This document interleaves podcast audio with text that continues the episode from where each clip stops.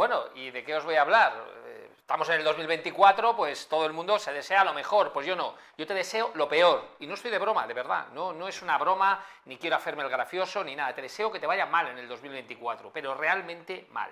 Y hablo de mi experiencia personal, como la que hemos tenido todos. Párate a pensar tu vida, cuándo realmente has hecho cambios, cuándo te ha afectado algo, cuándo has mejorado de verdad y has hecho es cuando has tenido una dificultad. Yo si analizo desde que nací todo lo que me ha pasado mal, ha sido justo lo que ha hecho que cambie.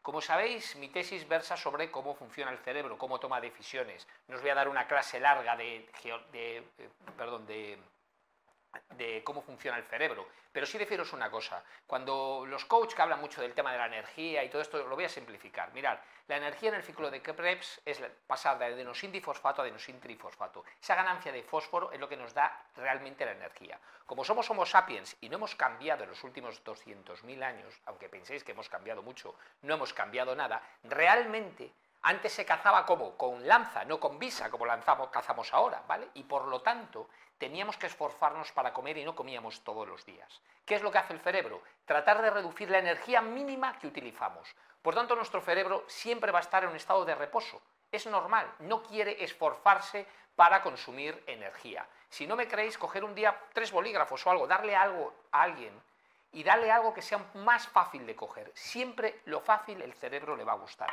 Pues igual pasa en la vida, nos vamos a estar relajados. Vamos a hacer lo mismo que hicimos el año pasado, a lo mejor esforzamos un poquito más, pero a no ser que nos pase algo negativo, que nos vaya mal, no vamos a hacer ese gran cambio. Por eso deseo que este 2024, porque si recuerdas bien, en enero del 2023 ya te prometiste muchísimas cosas, ya hemos llegado al 2024 y sigues gordo, sin hablar inglés, sin haber estudiado nada. Porque nos pasa a todos el 1 de enero, nos venimos arriba, queremos ir tal y no lo hacemos. Entonces, ¿qué es lo que te deseo? Que algo te pase en este 2024 realmente malo, ¿para qué? Para que espabiles y te cambie.